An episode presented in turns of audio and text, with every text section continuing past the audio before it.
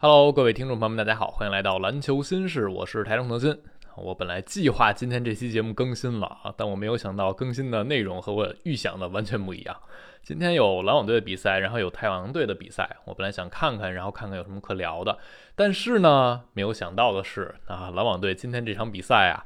打花了，这输的特别的惨烈，最终呢是以八十七比一百三十一惨败给了公牛啊，确实有点惨不忍睹了。好在是没有输掉一些下限啊，比如说球队单场输分记录没有被打破，然后这个赛季全联盟的单场得分最低这个记录篮网没有跌破，主要是靠着最后一节小火车和小库里在比赛强度下降之后还是拿了一些分的。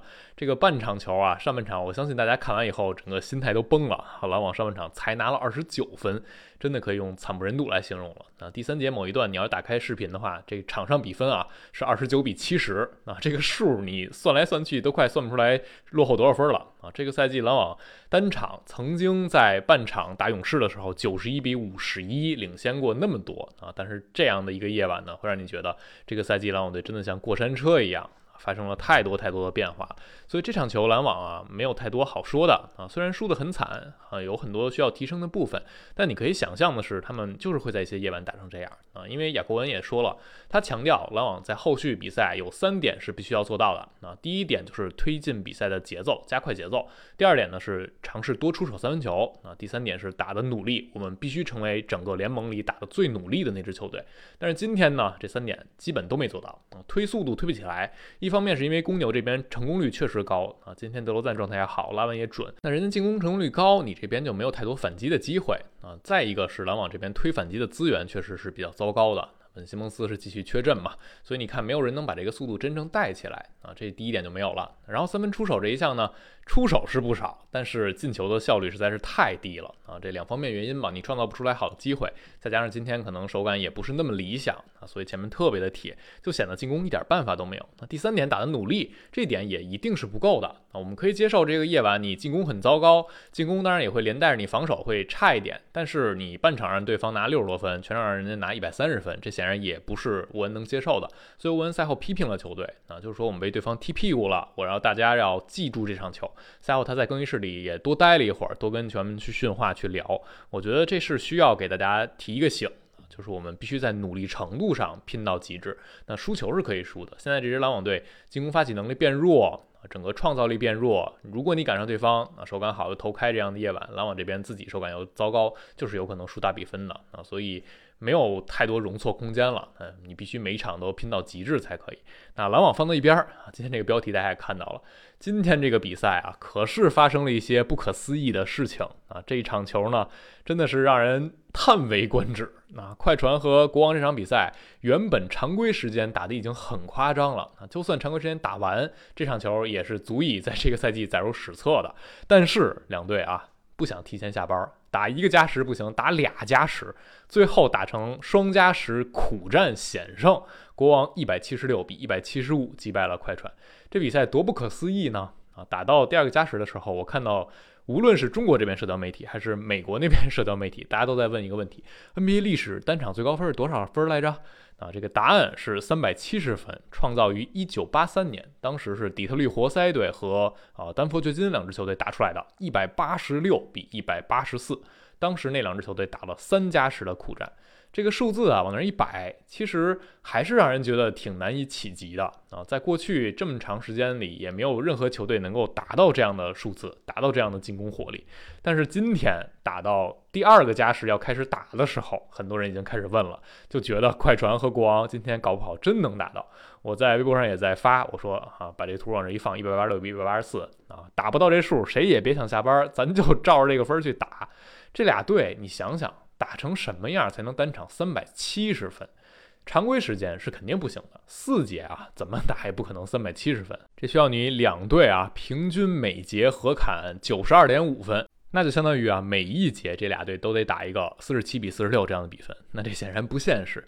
那打一个加时呢？也不太可能啊！就假如啊，两支球队每一节都拿四十分，这样常规时间四节打完是三百二十分，这本来就已经很夸张了啊！NBA 历史的非加时赛的得分记录就是三百二十分，那在这个基础之上，你还要在一个加时赛里得五十分，那这显然是不可能的。所以起码得是双加时起步。但是今天我们看到打成这样，双加时也够不到那个分儿，还真的得是三加时才可以。所以无论怎么想，在这场之前。你很难想象有一场比赛能追逐啊活塞和掘金的那个得分记录，但是今天这球啊，真的就达到了这么夸张的地步。我们看到他们创造多少记录啊？首先啊，快船和国王这三百五十一分的总得分是 NBA 历史单场第二高啊，就仅次于刚才提到那一场。原本的第二名呢是一九八二年的雄鹿和马刺啊，是三百三十七分啊，这今天就超过了。而且今天也是 NBA 历史上第一次有两支球队同时。各自都拿到一百七十分以上的得分。其次呢，两队在常规时间是打成了一百五十三平啊，这也是 NBA 历史上第一次有两支球队常规时间能以一百五十分以上这样的得分战平。接着，双方还刷新了各自的队史得分记录，那这是一定的。快船原本得分最多啊，是啊二二年创造一百五十三分，而国王的队史记录呢是七零年创造的一百六十五分啊，今天全超了。在放眼整个 NBA 历史上呢。这两支球队今天的一百七十六和一百七十五也排在了历史的第三和第四啊，就是仅次于活塞和掘金那两场。原本第三多的是一九五九年凯尔特人的一百七十三分，所以啊，两队在整个球队得分这一项上已经刷爆记录了。还有很多很多记录，那比如说快船这边他是扔进了二十六记三分球，这是队史新高的。莱昂纳德是生涯首次砍下四十加输球，而且他今天四十六分零二秒这出场时间也是他个人常规赛生涯的新高。对面呢？是替补席上的后卫蒙克砍了生涯最高的四十五分，而且他也是国王队史啊替补砍分第二高的，追平了凯文马丁的记录。你要是细挖下去啊，那这两支球队还创造了无数和得分相关的记录，非常非常多。那大家可以去自己去探索一下。那这场飙分盛宴，毫无疑问是给人带来了非常夸张的这种感官上的冲击力。两支球队都有百分之六十左右的运动战的命中率。啊，快船这边是百分之六十点二，而国王是五十八点六，而且快船这边三分命中率是五十七点八，国王呢四十三点九，这四十三点九三分球扔进十八记，听上去已经很不可思议了啊！但是快船这边更夸张，而且两队合计扔进四十四记三分，这也是平了 NBA 单场的三分的命中记录了。同时，我们看到他们罚球也都在百分之八十的命中率以上啊，这就是你的投射必须非常精准，才能一直保持这样的稳定的火力输出。你看这四节加两个加时赛的得分啊。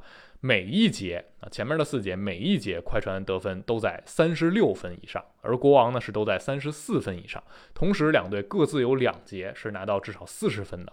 而在加时赛期间，每一个加时，两支球队都拿到了两位数的得分啊。加时赛就五分钟，而且越往后打越累啊。很多时候我们看到一些加时赛，有的时候球队就得几分球，这是很正常的。但是今天两队两个加时，相当于。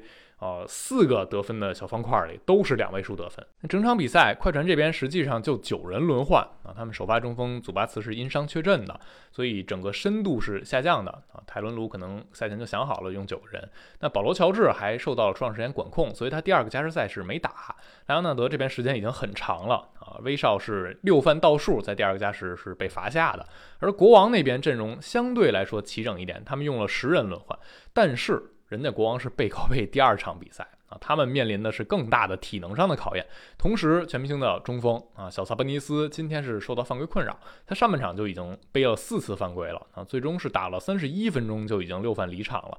所以国王这边他们的人手也不是那么的富足。啊！但就在这样的情况之下，人家是咬牙坚持，几次稍微被甩开一些身位，还是追上来了。啊，蒙克带领的替补席是功不可没的。啊，今天这场板凳席，国王拿了七十七分，而快船是六十一分。我们还在说快船这边板凳厉害啊，尤其是你看到曼恩、诺曼鲍威尔、巴图姆、埃里克戈登这些都打替补啊，完全是一套首发级别的阵容。但是呢，今天这个夜晚是属于国王队替补席的。那打到第四节最后时刻。我们几乎就以为这比赛要结束了。那因为在还剩两分四十六秒的时候，那个时间点呢，快船还领先着十一分，这个差距还是挺大的。他们当时打出一波流，把这个分差拉开的。但是呢，快船突然就断电了，而且是莫名其妙的，连续四个进攻回合是失误啊，其中两个回合是上线横传球，直接传人手里被人抢断反击，那这种失误就显得太过于低级了。然后在那一波被国王打出一个十比零之后，快船就只领先一分了嘛。但是后来他们还是有机会常规时间赢啊，因为乔治后来两罚全中，帮助啊快船在还剩不到九秒钟的时间里领先三分球。这个时候是国王球权，但是国王也叫到他们最后的暂停。啊，快船这边也没有暂停。这个时候双方都没暂停，国王前场发球，然后追一个三分差。你可以想象的是，快船这边其实可以尝试犯规啊，给对方两分，然后我这边只要发球没有太大问题，就可以基本上把这比赛收下来，因为双方都没暂停了嘛。但你要考虑到没有暂停，你害怕发球失误，防也可以理解。那防肯定第一线是要先防三分球的。但是我们看到啊，国王这边发了一个锤子这样的一个战术啊。这边是福克斯突左路，然后蒙克利用两个掩护兜到右侧底角三分线外啊。那个时间点本来威少是防蒙克的，但是他走到中路的时候突然就停下了啊，好像要在中路去帮忙去协防强侧。但是福克斯这边突进来，他是两分球啊。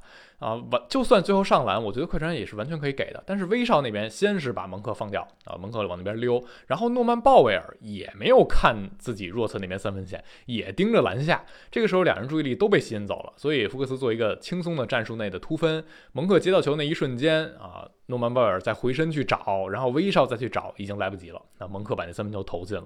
而到了两个加时赛里，其实，在第一个加时还剩三分钟左右的时候，快船领先到六分了。在第二个加时还剩一分四十六秒左右的时候，快船又领先到六分。但是两次他们还是没有把握住机会，都被国王最后追上来。那直到最后一个加时，国王是把这比赛拿下来了。啊，就真的有一种。自助者天助也啊！国王努力的去拼，努力的去撕咬，最终真的得到了胜利女神的垂青。那这样一场比赛过后，除了要给国王这边点赞啊，除了要觉得威少这个首秀啊有一些值得称赞的地方，有一些问题需要去总结，那最后大家最关注的还是这个标分大战的情况啊。这场比赛过后，我相信很多人会觉得，是不是真的未来有一天有可能有球队，两支球队啊，把活塞和掘金那个得分记录给打破了？如果按照今天俩队这得分的情况来看，他们两个加时合砍都是超过二十分的。如果再打一个加时，那就完全有机会去破三百七十分这个记录。所以真的是挺不可思议的。因为我们看到就在今天同一个比赛日里啊，克雷汤姆森在勇士那边投进了十二记三分球，这是他本赛季第二次单场扔进十二记三分，这也创造了 NBA 历史。我不知道大家有多少球迷有印象啊？反正我当初印象挺深的一点是在原来那个时代。科比和马绍尔共同保持着 NBA 单场的三分命中记录是十二记三分，但是现在呢，随着时光的迁移，随着三分投射技术的进步，已经有球员能一个赛季就两次做到这件事情了啊！所以三分投射的进步，整个三分浪潮的袭来，篮球场上的进攻是变得更难被阻挡了。啊，就像 NBA 现在这样发展下去，如果他们不再想一些辙，把防守端的优势去巩固一下，啊，还是鼓励进攻，那可能不久的将来，我们真的能够看到一场比赛里出现单场三百七十分以上这样的壮举。好了，今天我们就聊到这儿。那最后我们来一个小的无奖的赌注啊，大家觉得在未来啊有没有可能两支球队真的打破三百七十分的这个单场总得分的记录啊？如果觉得有可能，或者你能猜一下。啊，在这个赛季、下个赛季或者下下个赛季，或者哪一些球队、什么样的情形有可能打出这样的得分？大家可以在评论区留下自己的看法。感谢收听，我们下期节目再见啦，拜拜。